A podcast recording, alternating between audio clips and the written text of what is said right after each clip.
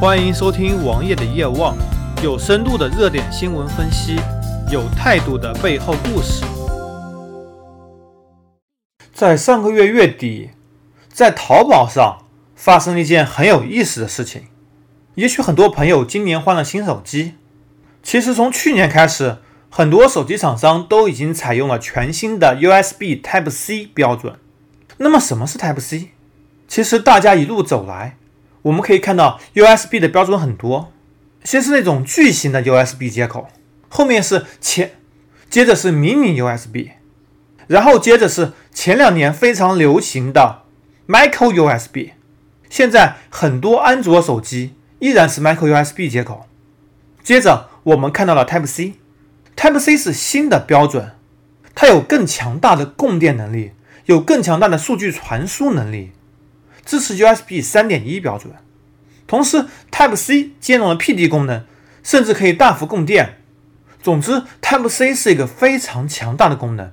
现在，甚至郭明池表示，iPhone 八也会用 Type C 接口，这就足以证明 Type C 的强大。但是在 Type C 给广大用户带来许多福利的基础上，有一家东莞市。鼎友实业有限公司在国内注册了一个 Type C 的牌子，或者说是注册商标。Type C 本来是一项免费性的开放的技术细节、技术规范，却被国内别有用心的公司给注册了。注册以后，他开始起诉很多淘宝上标着 Type C 标识的企业，甚至包括了小米旗下企业紫米，因为他们的商品标注了 Type C。侵犯到了这家公司的知识产权，这是不是非常搞笑啊？其实，在前两年，北京的一家公司起诉苹果，说苹果侵犯它的外观专利，获得了成功。当然，这件事情背后更多的是一种所谓的政治目的、政治意义，对美国企业进行一个警告。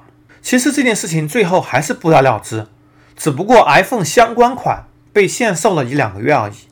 而国内拿免费东西拿来做商业化的公司真的不少。之前我们也说过，用开源的七 Zip 来做假软件，比如说什么三六零、好鸭之类的，都是基于一个开放的标准做所谓自己的东西。同时，基于 Chrome 浏览器，也有很多封闭的浏览器，反而在国内大受欢迎。但是至少有一点，他们没有因为此而申请专利。虽然也是一种流氓做法，但是不会危及到别人的使用和别人的合法权益。而这次注册 Type C 的这家东莞公司，确实损害了大家的利益。我也不知道有关部门为什么会让这种商标得以注册。我甚至不知道所谓的知识产权保护到底保护的是谁。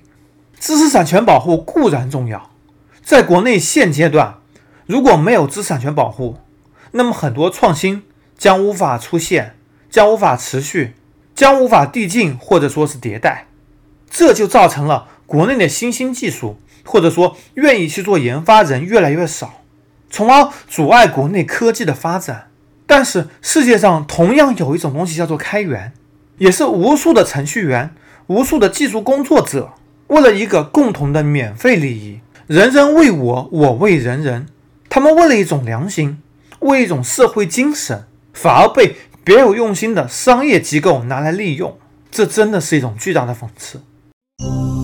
搜索同名微信公众号，关注我。